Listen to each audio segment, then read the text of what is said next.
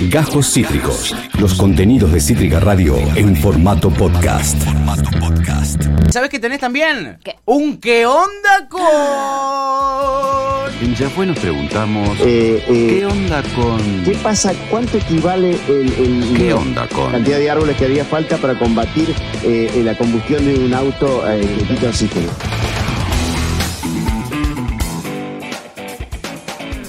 Efectivamente, efectivamente tenemos un qué onda con y hoy nos preguntamos qué onda con el Ku Klux Klan. Desde la semana pasada que lo estoy esperando. Lo prometí sí, es deuda. Pero no había tiempo, no había tiempo. Es más, hoy tampoco tengo mucho tiempo, Sí, pero lo voy a hacer a la recontra sí. chapa No, porque no, ya no, no. daba seguir demorándolo. Lo, lo quiero. Lo- bueno, lo tenés, amiga, lo querés, lo tenés. Bueno, y uno dale. se preguntará, ¿no? Eh, eh, ¿Qué tema de actualidad que tocan estos chiques? ¿Qué, qué, qué bien, están en la ola de la actualidad. Eh, el Ku Klux Klan eh, eh, es algo que está muy en boga ahora. Sí, la verdad es que sí, porque hace una semana hubo una manifestación en Bariloche, esa manifestación antivacuna, ¿la recuerdan? Que Patricia Bullrich encabezó en Córdoba con 50 personas, una multitud de 50 personas. Bueno, en Bariloche se hacía la misma marcha también con más o menos 50 personas y tres de esas 50 personas estaban eh, disfrazadas del Ku Klux Klan. Exactamente, efectivamente. ¿eh? Este, eh, es una, fu- fue una emulación del racismo, digámoslo, no... No es porque sí que uno se disfraza del Ku Klan tampoco, No. chicas. No es gratis. No, y no me parece un dato menor que na- a nadie de, las, de los allí presentes les hizo ruido. O sea, no, es que, no es que de repente tenían gente alrededor que les decía, che, loco, váyanse, así no, Sí. eh, que los echaban de la manifestación, que les decían, che, esto es, o, o sea, la manifestación va por otro lado. Nadie. Nadie. Hay gente le pasaba por el lado, hay gente que incluso le sacaba fotos. Sí, sí, se sacaban fotos con los locos del Ku Klux Pero na- nadie se sintió ofendido de tener personas disfrazadas o personificadas como el Ku, Ku- Ku Klux Klan al lado en No. una manifestación. Nadie. Totalmente. Ahí en el centro cívico a nadie le llamó mucho la atención. No es menor. cívico de Leche. No es un dato menor. No, para nada. Para. Es muy loco igual, eh, esto, eh, un datito de color, es muy loco como les jode ponerse barbijo, pero se disfrazan de Ku Klux Klan y se ponen abajo del sol sin problema. Sí, sí, Eh, sí. eh, es un poco raro. Un calor. Un calor en la pile. Bueno, este, finalmente esta gente se convirtió en émulos, eh, consciente o inconscientemente de Ku Klux Klan. Yo creo que más conscientemente que inconscientemente, pero esa es mi opinión. Bueno, la similitud de esos atuendos con los que hizo tristemente célebre esta, eh, célebre esta organización racista estadounidense mereció una impensada repercusión nacional. Lo vimos en un montón de notas eh, y lo vimos en un montón de posteos también en las redes sociales y eh, eh, llevó el debate bien lejos de la política sanitaria porque era básicamente lo que ellos planteaban, un debate por la política sanitaria terminamos hablando de cualquier cosa porque esta gente estaba disfrazada de supremacistas este, y destilando odio, ¿no? Vamos a hablar un poquito de cuál es el origen del KKK, Por favor. ¿eh? del Ku Klux Klan, que data del siglo XIX, cuando después de que finaliza la guerra de secesión en Estados Unidos, eh, había grupos que eran sudistas eh, que se oponían violentamente a las políticas de reconstrucción que se instituyeron eh, desde Washington por los ganadores de la guerra eh, de secesión. Y también a la abolición de la esclavitud. eh, este, pero como la agitación servía como una excusa para mantener las tropas federales en, en los estados que recientemente habían perdido, eh, este, la organización perdió vi- vigor con el tiempo. El Ku Klux Klan perdió vigor con el tiempo este, y fue declarada ilegal en el año 1871 por, digámoslo, el expresidente estadounidense, que si no me equivoco es el, el expresidente número 13 de Estados Unidos, que se llama U.S. Grant, que era republicano. ¿Quiénes eran los que querían la esclavitud? Los demócratas. Lo tiro el datito ese porque no es moco de pavo. No, no es nada menor. No es nada menor, ¿eh? Este, sin embargo, eh, reverdeció el Ku Klux Klan o reblanqueció o eh, enrojeció, Sí, ¿no? si hablamos de sangre. Sí.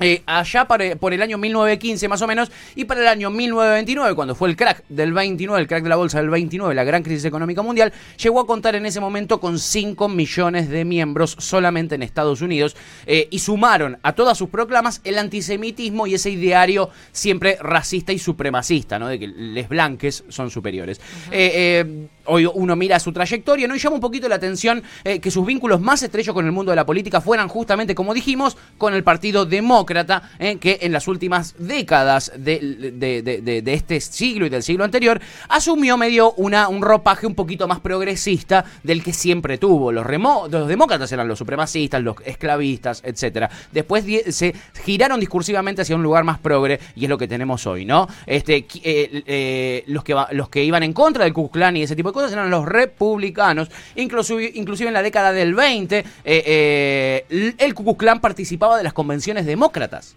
Y eran decisivos a la hora de votar en las convenciones del Partido Demócrata. El voto lo decidía el Ku Klux Klan. Y iban también así vestidos. Iban vestidos así con ese tipo de carteles eh, que dice América primero, América para los blancos y ese tipo de cuestiones.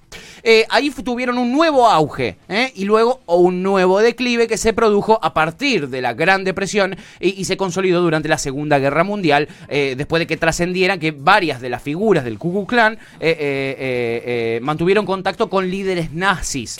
Eh, eh, De hecho, ellos eran, o sea, son nazis. Ellos eran una especie de nazis totalmente. Eh, tenían muchísimas cosas en coincidencia y por eso es que se relacionaban mucho. Pero en Estados Unidos estaba surgiendo mucho el, el- el nacionalismo este, y eso es lo que hizo que pierda un poquito de, ¿cómo se llama?, de fuerza, que se los vinculaba, habían tenido reuniones con gente del Tercer Reich.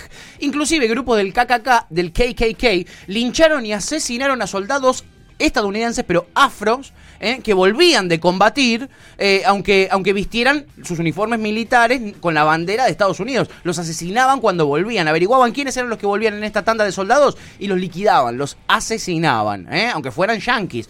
Y lo que prevalecía, digamos, en ese momento en Estados Unidos era más que nada el, eh, nacionalismo y no tanto el que- racismo. Que, que, o sea, eran un grupo armado, como esto es lo que no entiendo, es como que yo me junto con un par de amigos y digo, che, me molestan los negros y voy y los mato, Claro.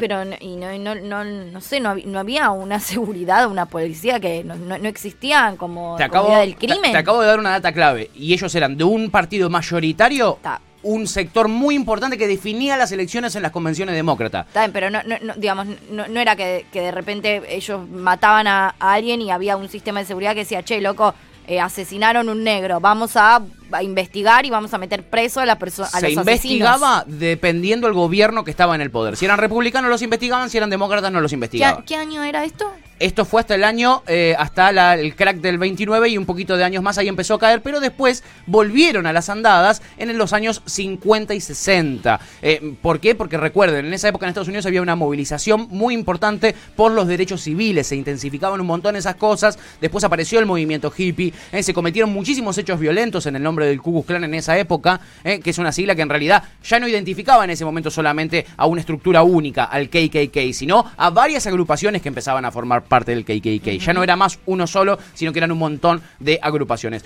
Uno de los hechos más siniestros que ocurrieron tuvo lugar eh, cuando oh, la casa de la cuarentena de familias negras, eh, donde hacían cuarentena las familias negras, fueron dinamitadas en el año 51 y 52. Eh, hay, hay activistas sociales que murieron, murieron decenas de personas en esa explosión, en ese asesinato, y no solo murieron personas negras que estaban acuarentenadas ahí, sino que murieron un montón de transeúntes víctimas de este terrorismo blanco, este, y un montón de personas que no, absolutamente no tenían nada que ver.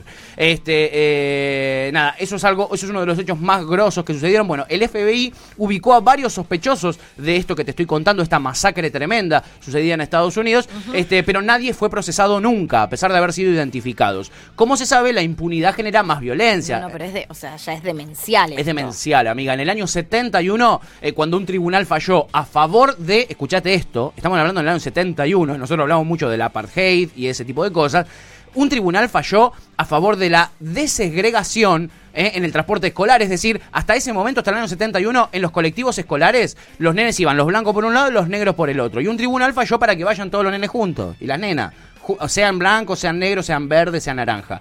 No importa, votaron para la desegregación. Eh, ¿Qué hicieron? Los miembros del KKK hicieron volar 10 micros escolares en Michigan.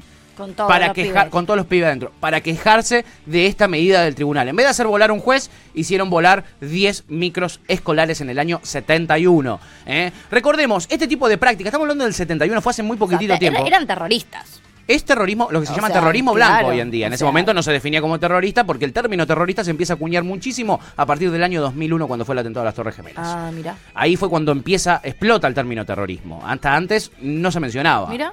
Eh, en la actualidad se considera que solo son unos pocos de miles de estadounidenses que se consideran continuadores eh, y activistas del Ku Klux Klan. Eh, una- un, un par poco de miles, son bastante igual que sean miles de personas las que piensan esto. Pero bueno, si bien la irrupción de las redes sociales y esta nueva etapa que vivimos de la comunicación y otros factores sirvieron, ponele como el otro día en, en Bariloche para, para, para salir a la Masificar calle. el repudio. Para masificar el repudio, también este, sirvieron para que mucha gente tenga acceso a esas ideologías ideologías de odio que no conocía y empiece a tener cierta eh, simpatía por las ideas supremacistas blancas, ¿no? Se volvió a vivir otro veranito en los primeros tramos del gobierno de Donald Trump. Ayer Flor Grillo en Demencia Temporal hablaba justamente de esto. Eh, el racismo no nació en este, eh, con Donald Trump. Nació hace 400 años, desde que existe Estados Unidos, que son racistas. Y esto tampoco va a terminar con Donald Trump. Lo decía muy bien Flor Grillo ayer en Demencia Temporal en charla con Tevichiacho. Durante un siglo y medio la organización que eh, emularon tres eh, manifestantes barilochenses la semana pasada durante este banderazo argentino en una tarde de domingo provocó innumerables acciones violentas, masacres, demasiadas víctimas mortales y no solo afroamericanas, también mataron blancos, eh, mataron de todo. y su evocación, que haya gente que los evoque a plena luz del día en una democracia, poco tiene que ver con cuestiones sanitarias, con cuestiones de la vacuna, con cuestiones jurídicas, con la Corte Suprema o lo que el impuesto a la riqueza. No tiene nada que ver con eso, chiquen. Basta con echar una ojeada a la historia, como hicimos recién, de la humanidad para advertir que el racismo provocó más muerte que cualquier otro virus en el mundo. ¿eh? Es una reivindicación inadmisible la de estos tres chochamos en Bariloche y lo queríamos eh, destacar en este qué onda con, amiga. Espectacular, amigo. Me, me, me hace, me, me pone mucho la piel de gallina que estemos eh, siglo XXI, año 2020 y...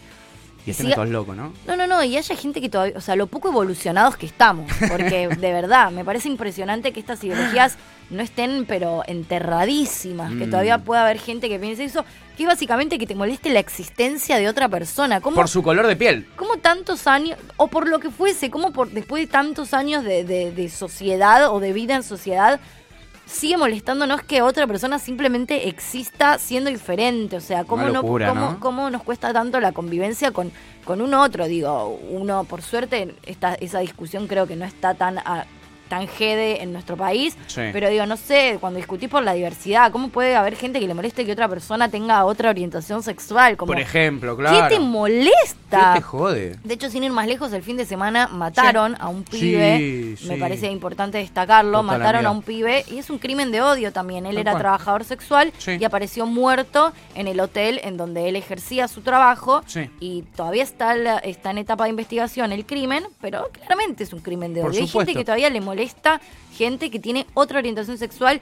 La gente, lo, eh, ah, digo, el, trans homo travesti odio existe y todo el tiempo muere gente eh, por eso. Y la verdad es algo que yo no... no, Uno no le entra en la cabeza, ¿no? Me parece impresionante. Asombra que esta cantidad de gente... Eh, que sean contemporáneos a nosotros, Sí, sí, es una, es una verdadera locura. Bueno, espero, espero que haya servido un poquitito la data que tiramos, que nos haya hecho pensar un poquitito, aunque sea en este qué onda con, hacía mucho que no hacíamos un qué onda con, y hoy le tocó al Cucu Clan. Carlitos dice, muy bueno para Torre, son, eh, son esos, se manifiestan contra un gobierno o una ley avalando asesinos. Exactamente, exactamente qué tiene que ver el culo con el sombrero, ¿no? Eh, es lo que nos preguntamos. Acabas de escuchar Cajos Cítricos. Encontrá los contenidos de Cítrica Radio en formato podcast en Spotify, YouTube o en nuestra página web.